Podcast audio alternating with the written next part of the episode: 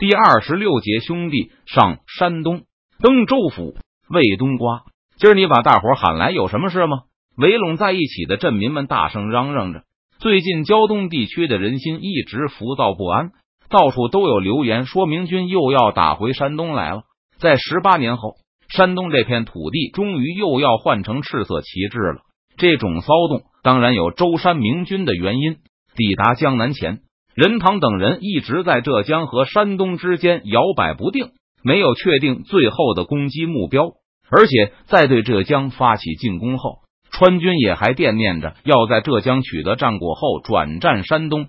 所以张黄岩未雨绸缪，已经把一些逃去舟山的山东人派回老家，让他们散布消息。给那些暗中支持明军的近身通风报信。至于山东的府县，进入四月后也是风声鹤唳。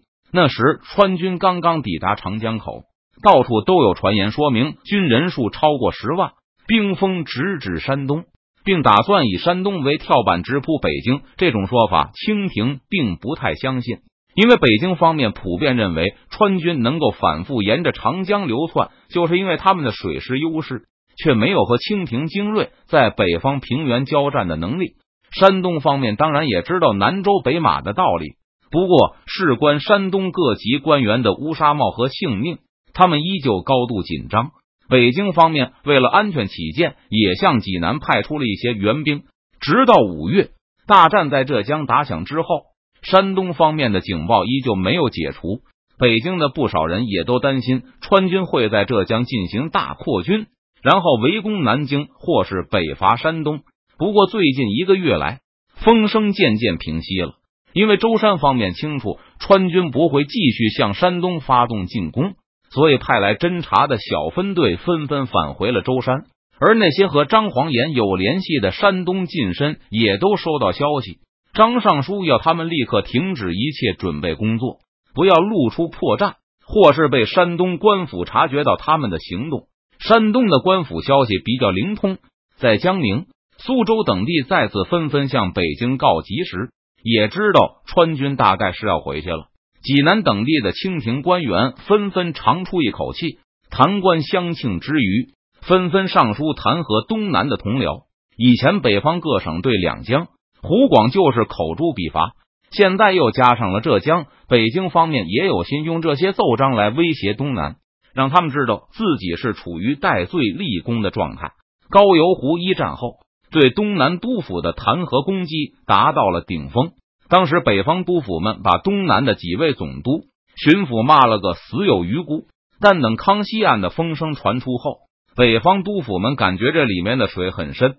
太皇太后、辅政大臣、亲王贝勒好像卷进去的不少，于是就集体收声。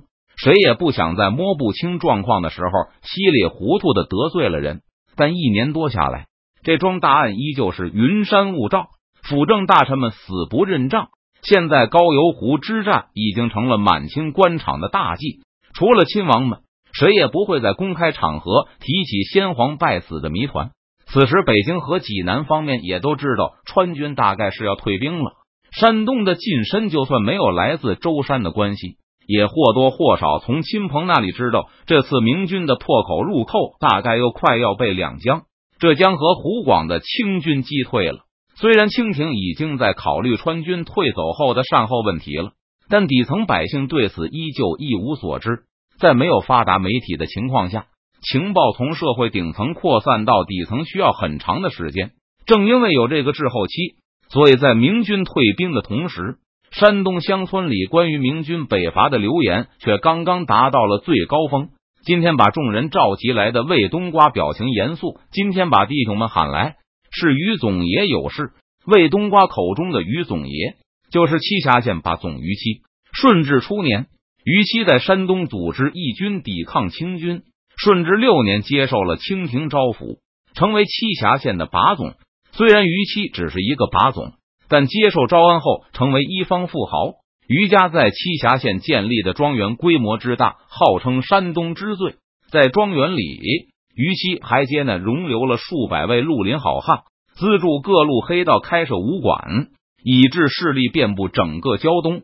去年，也就是顺治十八年十月，于七的兄弟余九于是因赌博所事殴打莱阳近身宋乙丙，此人乃是清廷前兵部侍郎之子，还有一个叔叔是山东当任按察使。可于是兄弟却没把宋一丙放在眼里，于是兄弟赌博出钱不说，还狠狠的打了自己一顿。宋一丙怒不可遏，但身为侍郎之子、按察使之职，却拿于家兄弟无可奈何。就连宋一丙的叔叔也劝他息事宁人，不要和山东一霸于妻的弟弟过不去。满腹怨恨却无处发泄的宋一丙，为此竟然告上北京。让他父亲的故旧替他送告发信入朝，称于期图谋不轨，而他那个当案查使的叔叔也私通于期，意图一同作乱。当时刚逢重庆清军惨败，五万川军顺流而下，北京方面焦头烂额，无暇分神，这桩案子也就此压了下来。虽然没有立刻处置此事，但北京方面过问此案的官员，还是选择相信了宋乙丙的检举，他大义灭亲。把叔叔都拖进暗中，这不由得人不信。而且于七在山东的实力强大，顺治六年招安了于七和他的几万义军后，清廷的力量一直在南方和明军作战，也就忘记了要剪除他的羽翼了。这次看到宋一丙的检举后，北京发现于七确实是个隐患，不管他是不是真的图谋不轨，但他确实有威胁山东稳定的实力。在山东风声鹤唳的时候，北京对于妻的处理就和管孝忠当年对付马逢之的顾忌一样，没有过于刺激于妻，以免他起兵响应川军。而在确认川军开始返回上游，明军主力已经进入长江口后，北京就指示济南尽快把孤立无援的于妻拿下，以消除这个隐患。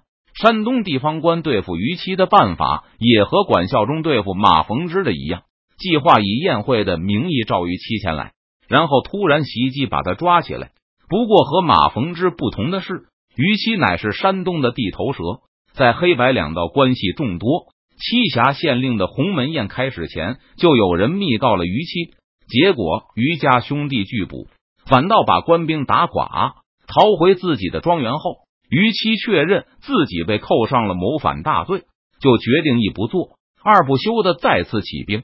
传檄给胶东的好汉们，让他们和自己一起举事。现在明军虽然走了，但山东的百姓和好汉们消息没有这么灵通，也对举事有帮助。魏冬瓜也是刚刚得知此事，他的武馆就是于七资助的，而且直到现在，他们也不知道川军已经回撤。既然川军即将登陆山东，恩人于七又号召起事，魏冬瓜就来召集身边的好汉。你们听说过成都的三太子吧？其实魏冬瓜也不知道四川和成都距离登州这里有多远。不过只要听说过《三国志通俗演义》，谁还会不知道成都呢？魏冬瓜并没有立刻打出于七的旗号，而是先借用一下邓明的声势。他一边说，一边向西边跪倒，当众磕头了几个头，才从容站起身，继续说：“三太子手下有五虎大将。”个个都有万夫不当之勇，更有文老都师，人称卧龙在世。由于高邮虎等一系列战役，邓明在山东家喻户晓，奉节文安之的大名也被人们反复传说。虽然大家都曾在私下议论邓明，但从来没有想到魏冬瓜居然会这样明目张胆的提起。一时间，诸位好汉人人发愣，都看着魏冬瓜，说不出话来。有请二太子。于七的来信只是匆匆几笔，起义的目标口号一概没有。仓促之间，魏冬瓜也不知道该用什么名义好。不过既然是反清，那打起明宗室的旗帜总是没有错的吧？一个大汉在众目睽睽之下从后面走了出来，魏冬瓜二话不说，又朝这个人磕了三个响头，然后把此人介绍给大家，这就是列皇的二太子。在座众人大哗。好几个人已经叫起来，魏冬瓜，这不是路边摆挂摊的李铁嘴吗？被称为李铁嘴的人看上去四十岁上下。他大步走到众人面前，朗声说道：“你们知道成都的三太子吧？他是俺弟，俺本来的真名叫朱真龙，列皇殉国后改名叫李通耀，在乡里隐姓埋名二十年。魏冬瓜早就知道，正是魏冬瓜急忙上来补充。”还掏出一封信来。我把这件事告诉了于总爷，你们看，这是于爷的信。于总爷让我保护二太子去他那里。